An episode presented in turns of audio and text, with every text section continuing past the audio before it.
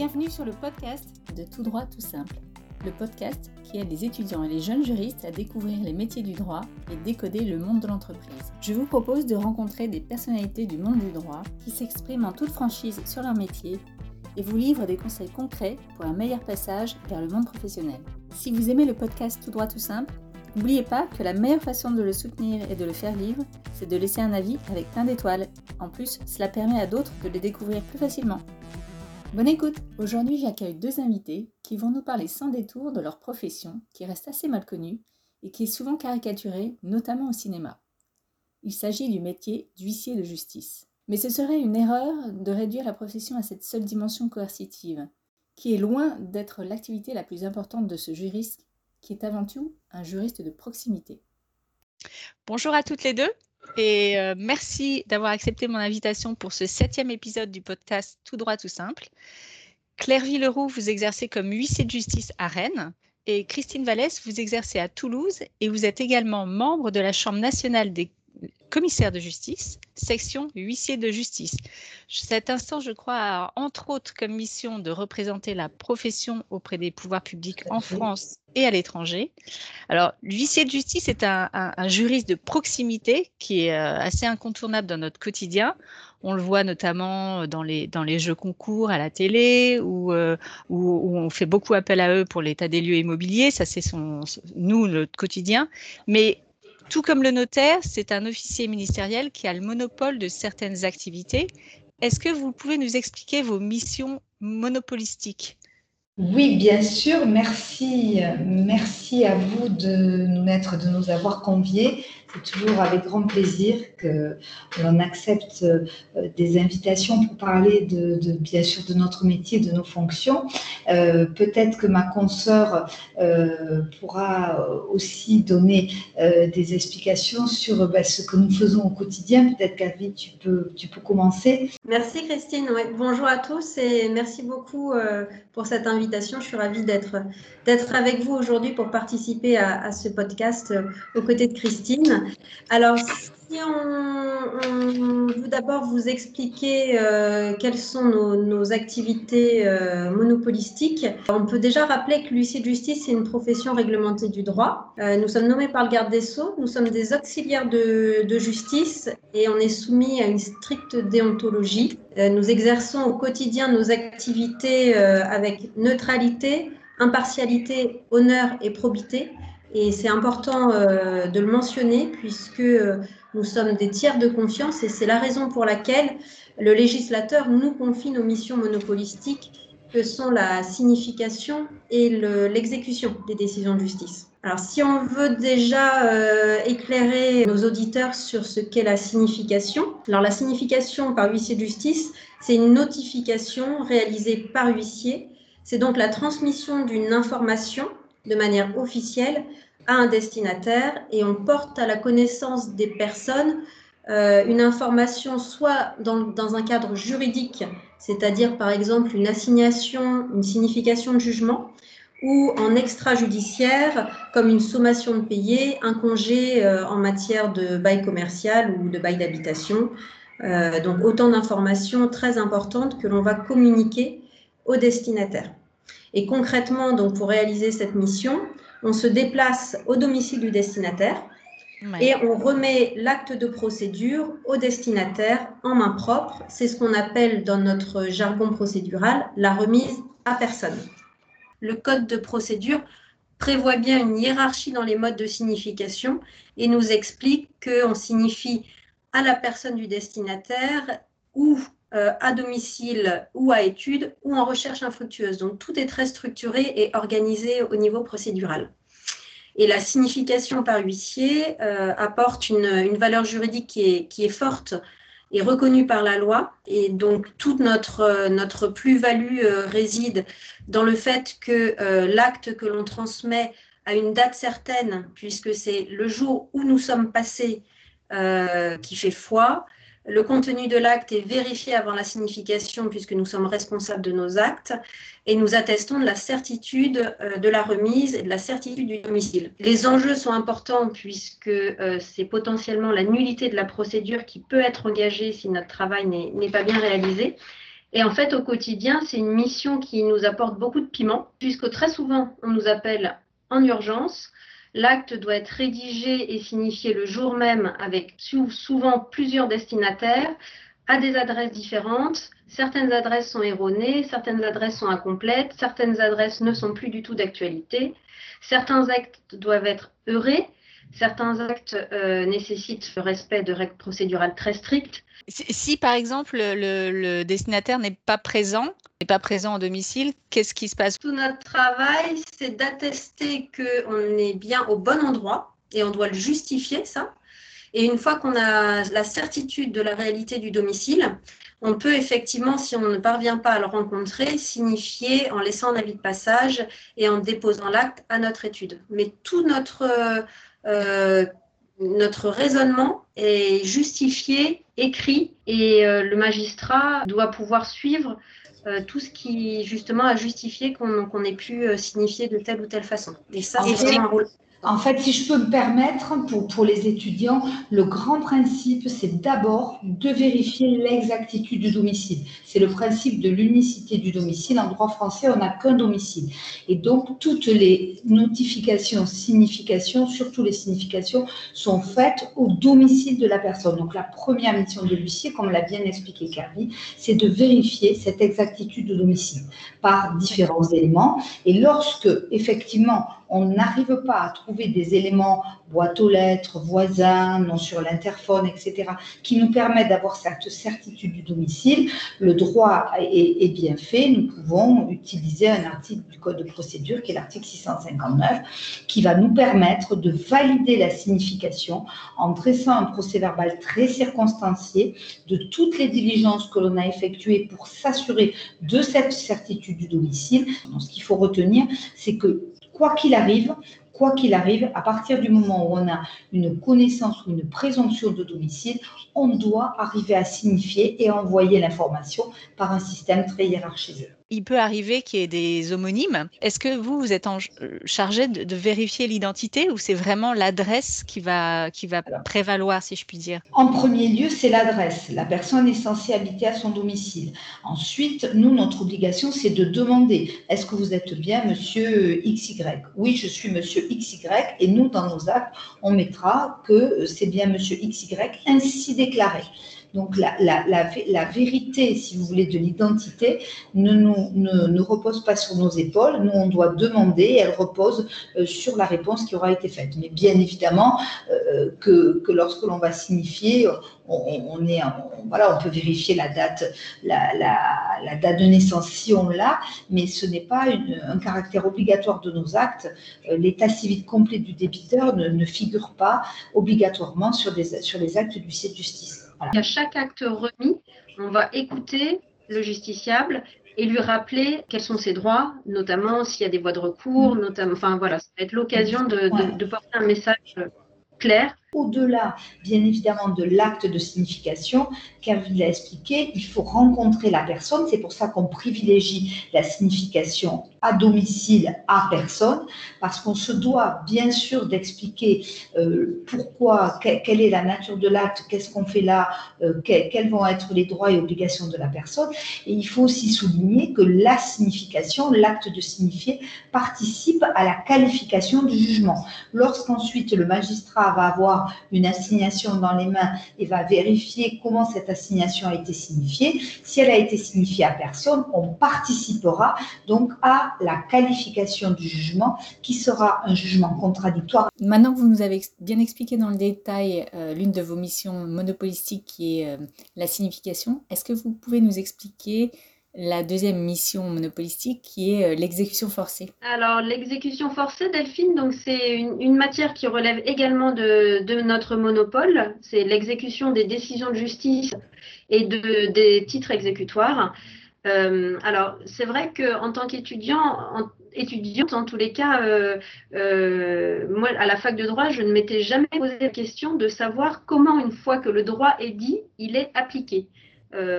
pour moi, ça ça n'avait pas, enfin voilà, à partir du moment où on avait obtenu une décision de justice, je pensais que assez naturellement euh, le droit s'appliquait et c'est pas si simple que ça, puisqu'effectivement ce n'est pas le tout d'avoir obtenu une décision de justice, il faut qu'elle soit exécutée par la partie perdante. Alors parfois l'exécution est volontaire, mais effectivement parfois euh, l'intervention de l'huissier de justice est nécessaire.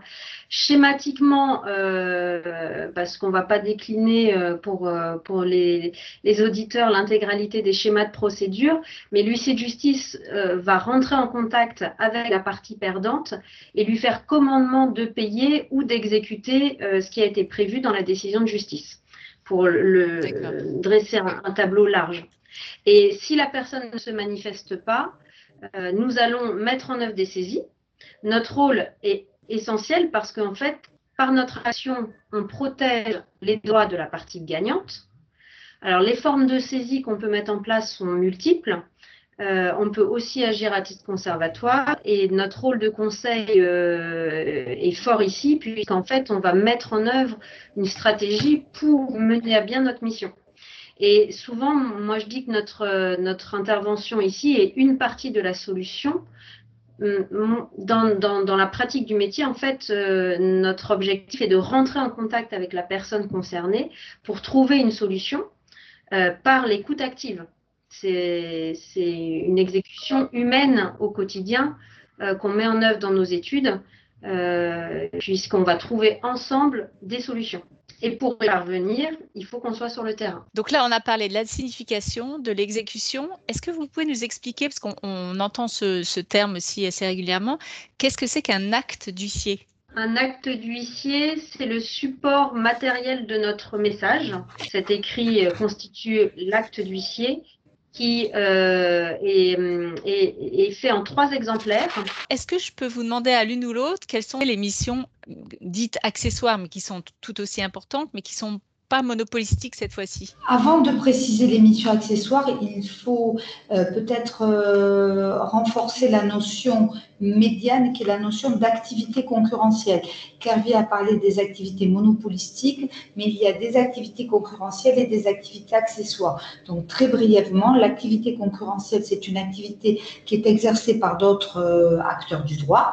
Donc ça peut être l'activité donc de recouvrement amiable, hein, en concurrence aussi avec des, avec des cabinets de, recouvrement. Donc essayer de faire payer une personne sans avoir euh, un titre exécutoire Ensuite, nous avons la mission de constat. Le constat fait par un huissier de justice est un acte, un acte qui va, qui va permettre donc au magistrat ou à l'avocat de travailler ensuite euh, sa procédure et ses assignations pour bien mettre en avant l'élément de preuve que l'huissier a tenté de rapporter, donc le constat, donc activité concurrentielle, et les ventes, donc les ventes judiciaires et volontaires. Et à côté de ces activités concurrentielles, nous avons trois activités accessoires, l'activité de médiation, l'activité d'assurance et l'activité dite d'administration de biens syndic. L'activité d'assurance est la plus ancienne.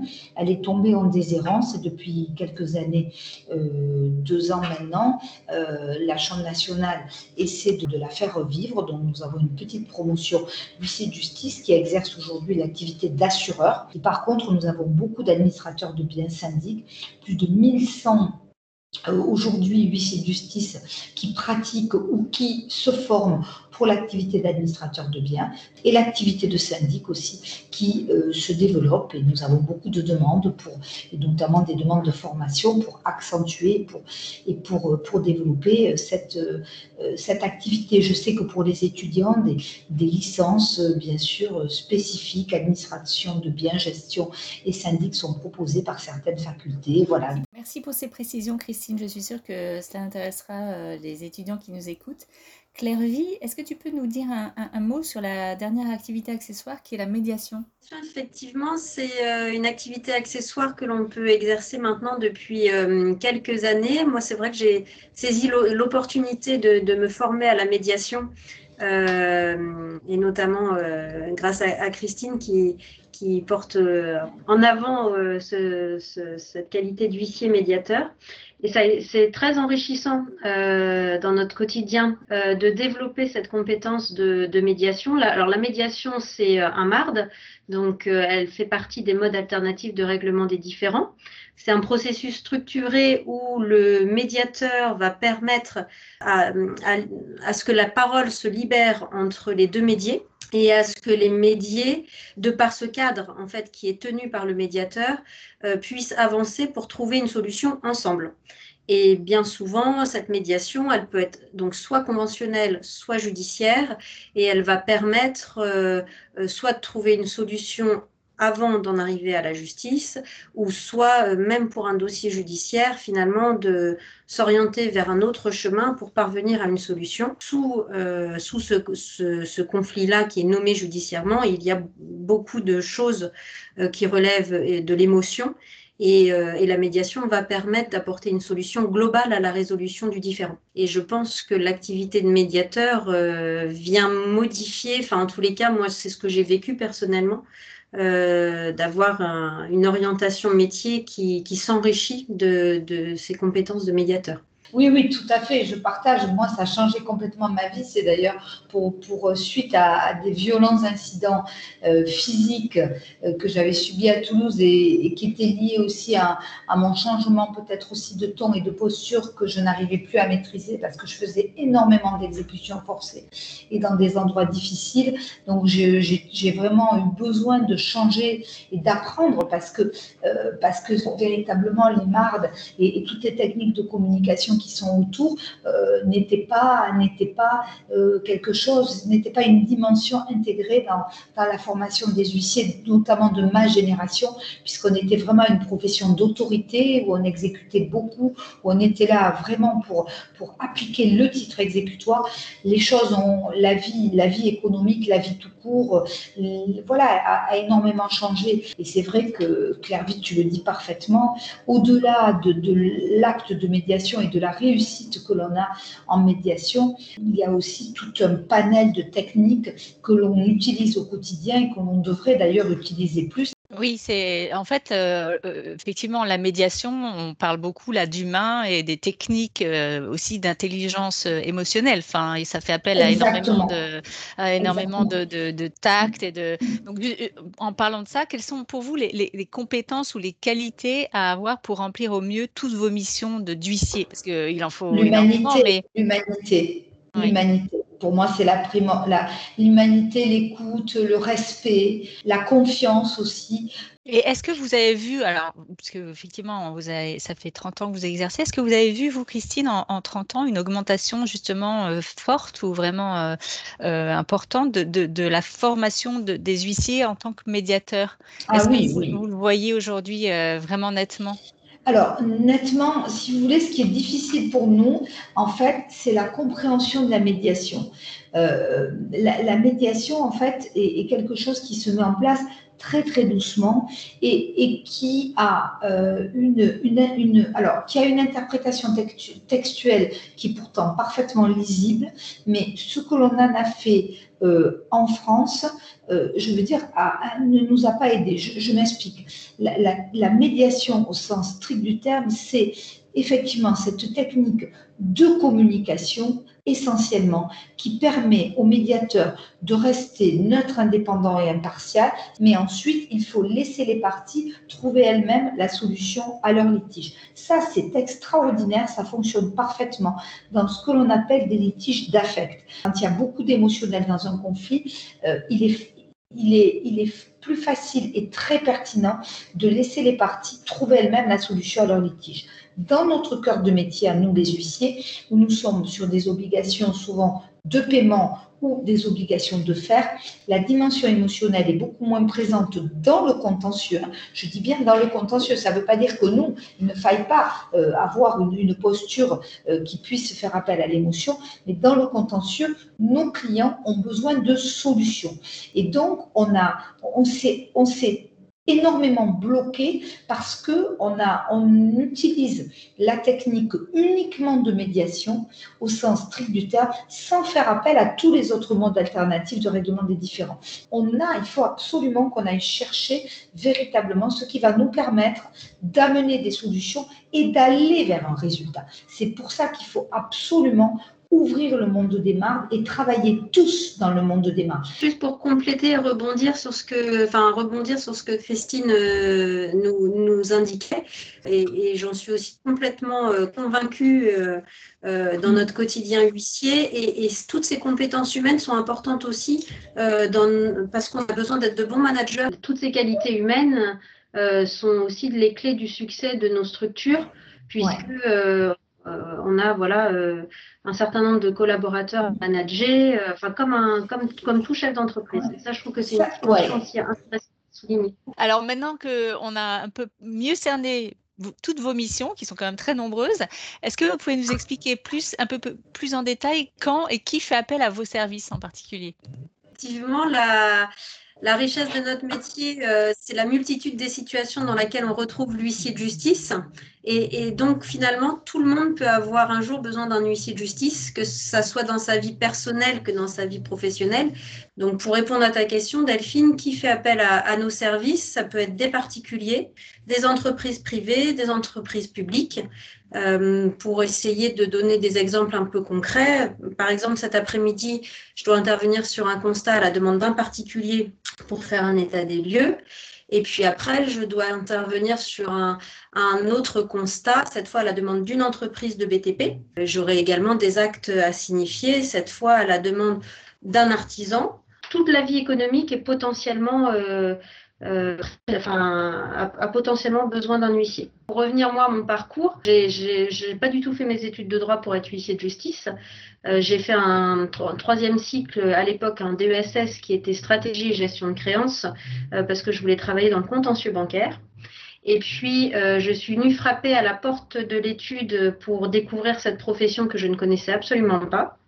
J'ai fait un stage découverte d'une semaine et j'en témoigne parce que en fait c'est ce qu'on rencontre dans nos études beaucoup aujourd'hui. On est tout le temps dans l'urgence en fait, on est toujours en disponibilité parce qu'il faut être réactif.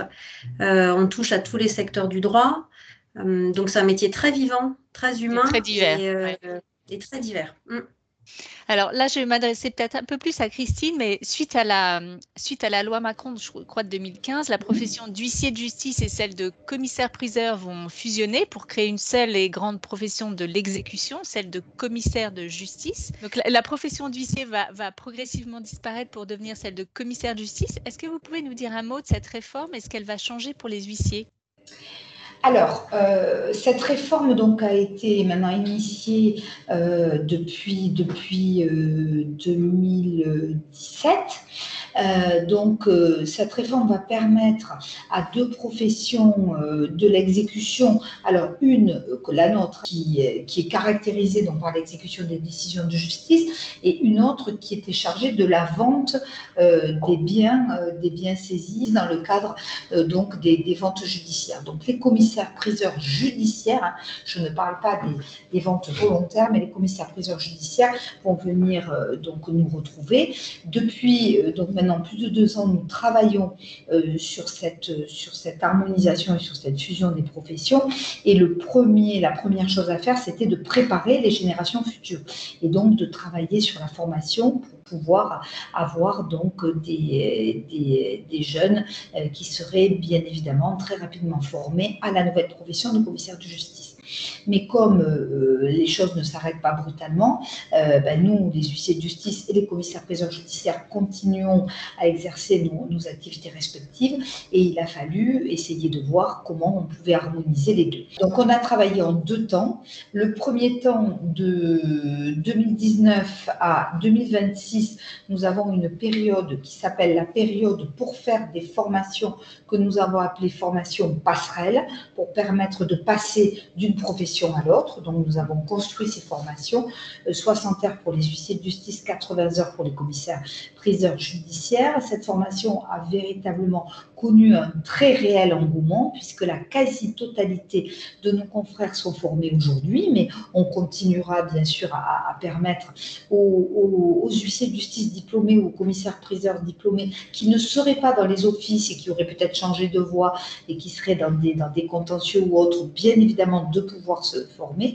parce que la sanction, c'est la perte de la possibilité d'exercer. Donc ça peut être dommage pour quelqu'un qui n'est pas dans la profession, mais qui voudra peut-être y revenir un jour, de ne pas, de ne pas pouvoir passer cette équivalence. Donc équivalence pour pouvoir exercer le métier de l'un et de l'autre. C'est la raison pour laquelle, quand on a cette, cette équivalence, on peut être appelé qualifié commissaire de justice. En 2026, cela sera terminé, l'équivalence ne sera plus, ne pourra plus être obtenue. Et en 2022, au 1er juillet 2022, donc euh, la nouvelle profession naît. Donc il a fallu anticiper et préparer donc les jeunes à, pouvoir euh, ben, déjà rentrer dans, dans, cette profession. C'est ce que nous avons fait tout l'année dernière. Donc nous avons préparé une nouvelle formation. Cette formation se décline de la façon suivante. Un examen d'entrée euh, pour des candidats. Alors, jusqu'en 2022, on a encore la possibilité pour les candidats qui n'étaient titulaires que d'un Master 1 de pouvoir se présenter à l'examen. Mais euh, pour le futur, c'est le Master 2 euh, qui permettra donc l'inscription à l'examen d'entrée. Donc, nous avons eu notre première promotion qui a passé l'examen en décembre. La deuxième passera l'examen d'entrée le 5 novembre 2021 donc un examen d'entrée.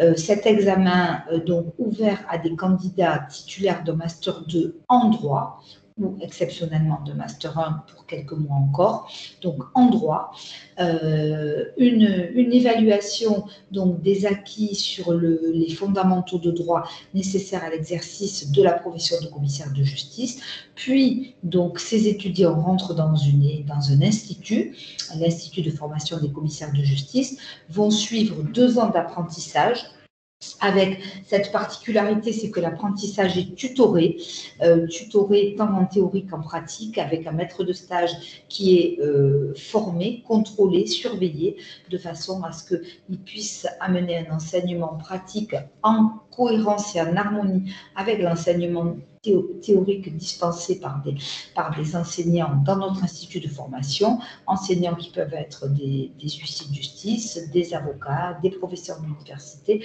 donc des commissaires-priseurs, euh, bien sûr, judiciaires, euh, des officiers vendeurs pour les ventes volontaires aussi. Vous voyez, donc tout un panel relativement large, euh, des experts comptables, voilà, pour, pour former aux différentes, aux différentes matières.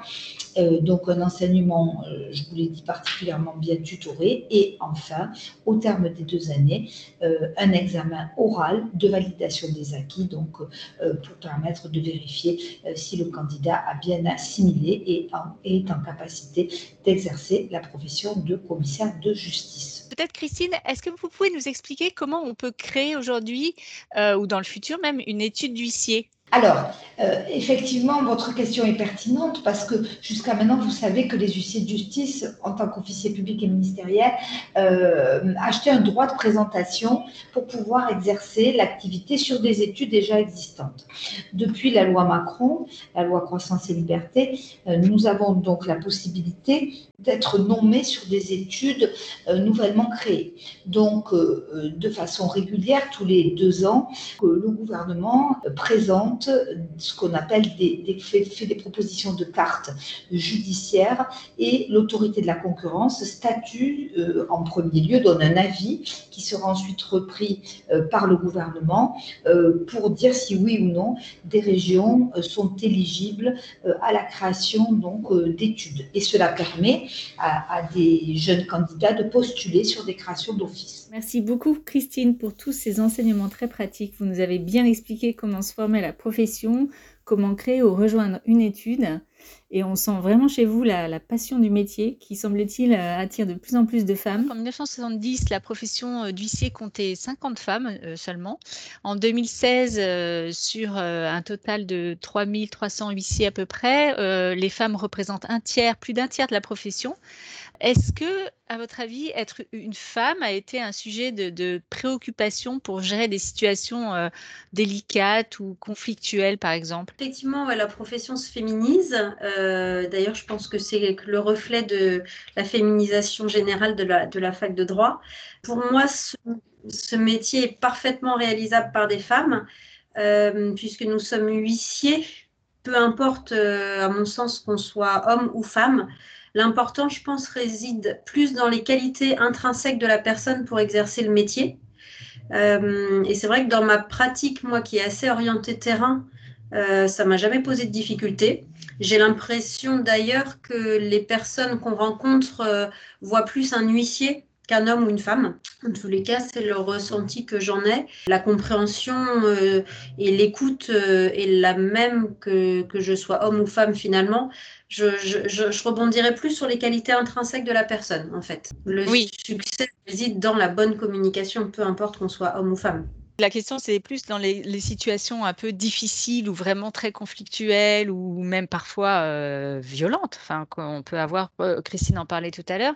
Est-ce que là, vous avez ressenti même parfois euh, une peur ou une Non. non, ça n'a jamais.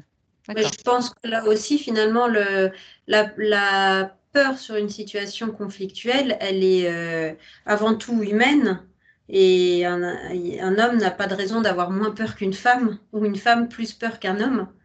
Euh, c'est plus de, de l'individuel.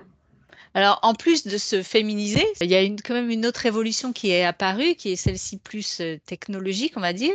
Il y a eu quand même, euh, bon, il y a un moment maintenant, mais l'apparition d'Internet, puis les vidéos, puis les réseaux sociaux. Il y, a, des supports quand même très différents qui sont apparus. Quelle est la place pour vous de la technologie dans votre, dans votre profession? Ça occupe euh, vraiment notre quotidien, en ce sens que notre métier est ancré dans le quotidien. Et donc, il va suivre tout naturellement les enjeux actuels de la société. On s'accapare des nouvelles technologies. Euh, je pense notamment à notre activité de constat euh, où euh, depuis toujours, comme on, constate des choses que la société vit au quotidien, on s'adapte au support et aux, support et aux, us et coutumes de la société. Donc ça fait longtemps qu'on fait des constats sur Internet, ça fait longtemps qu'on fait des constats sur les réseaux sociaux. Et notre pratique métier euh, s'est développée, s'est affinée, enfin, euh, sur comment faire pour que cette preuve soit euh, admissible devant les juridictions. C'est ça notre enjeu en fait quand on fait des constats. Et donc euh, c'est à nous en tant que juristes de, s'accaparer de, de, du lien à faire entre la technicité juridique et la technicité et l'outil technologique. Donc ça, c'est une partie. Et puis sur euh, une autre partie, moi, ça, la techno, ça me fait penser à la dématérialisation de nos activités, puisque le cœur de notre activité s'adapte aussi aux évolutions technologiques et notre quotidien se dématérialise comme toutes les activités humaines aujourd'hui. Et on sait que l'un des enjeux pour nous, huissiers, ça va être de maintenir l'humain au cœur, de, au cœur des préoccupations et au cœur du lien. Donc, vous suivez effectivement en tant que juriste de proximité les évolutions de, la, de toute les, la société, donc des technologies. En quoi votre métier est innovant? Est-ce que, par exemple, vous avez, euh, vous pouvez aujourd'hui signifier par drone ou je ne sais pas, est-ce que est-ce que c'est quelque chose qui, qui est envisageable dans le futur? Est-ce que les drones ont une place euh, aujourd'hui, par exemple, dans, dans, votre métier Alors, ils auront une place et ils l'ont déjà, euh, pas sur le sujet de la signification, mais sur le sujet de, des constatations. D'accord. Euh, puisque euh, dans quelle mesure on va pouvoir ou on peut constater par drone. Là, c'est un, enjeu qui est intéressant en ce moment et qu'il va falloir lire à travers la, jurisprudence du droit de la preuve. Clairvy, pour finir cet entretien, j'aimerais bien te poser la question Qu'est-ce que toi, tu aurais comme, euh, euh, comme conseil ou euh, à donner aux étudiants qui nous écoutent aujourd'hui? Que je peux conseiller aux étudiants Eh bien, sûrement de ne pas hésiter à pousser la porte des études pour venir découvrir euh, notre, métier. C'est vrai que nous, à l'étude, par exemple, on accueille beaucoup d'étudiants euh, de tous niveaux confondus. On accueille des collégiens de troisième, on accueille des étudiants de première année, de deuxième, de troisième, des étudiants dans le cadre de leur stage obligatoire de deux mois, des stagiaires euh, qui ont besoin de réaliser un stage de deux ans pour accéder à la profession d'huissier. Et c'est vrai que sur tous les stagiaires découvertes que l'on reçoit à l'étude, euh, quasiment à 100%. On a des, jeunes qui arrivent sans trop savoir à quoi s'attendre et qui repartent à chaque fois euh, emballés euh, par la découverte de ce métier. Donc voilà, ne pas hésiter à, à vous rapprocher des études qui sont proches de chez vous. vous pouvez également m'envoyer des, des demandes si vous le souhaitez. Et, et généralement, les, les huissiers sont, sont ravis d'accueillir des jeunes. Voilà mon conseil. Merci Clary pour ce conseil très concret et donc n'hésitez pas à aller pousser la porte des études pour découvrir ce métier d'huissier. Je ne sais pas si Christine veut rajouter quelque chose. Très heureux, je, parle au nom du président Sanino et, au nom du bureau de la Chambre nationale, très heureux d'avoir pu, d'avoir pu participer avec vous. Sachez que la Chambre nationale reste bien sûr à votre disposition et que tous les huissiers de justice euh, sont là pour, pour aider les jeunes euh, et les moins jeunes, mais surtout les jeunes parce qu'on a, on a vraiment besoin, besoin d'eux. On, on, souhaite une formation d'excellence, on souhaite leur donner le meilleur et on souhaite leur donner le goût à cette, à cette profession absolument exceptionnelle que nous, que nous vivons avec Clairvy euh, au quotidien. Un grand merci à toutes les deux, Christine et Clairvy, d'avoir répondu à mes questions et de nous avoir éclairé surtout sur votre métier qui est vraiment en pleine évolution. Je suis sûre que ça aura permis de combattre pas mal d'idées reçues et d'a priori et pour ceux qui veulent en savoir encore plus, je mettrai en description de cet épisode vos coordonnées et celles de la Chambre nationale des huissiers. Vous retrouverez cet épisode sur mon site internet toutdroittoutsimple.com et sur toutes les plateformes de podcast Apple, Spotify, Deezer, Podcast Addict et bien d'autres. Abonnez-vous au podcast et n'hésitez pas à partager ce podcast avec vos amis si vous pensez qu'ils pourraient en bénéficier. Merci, à bientôt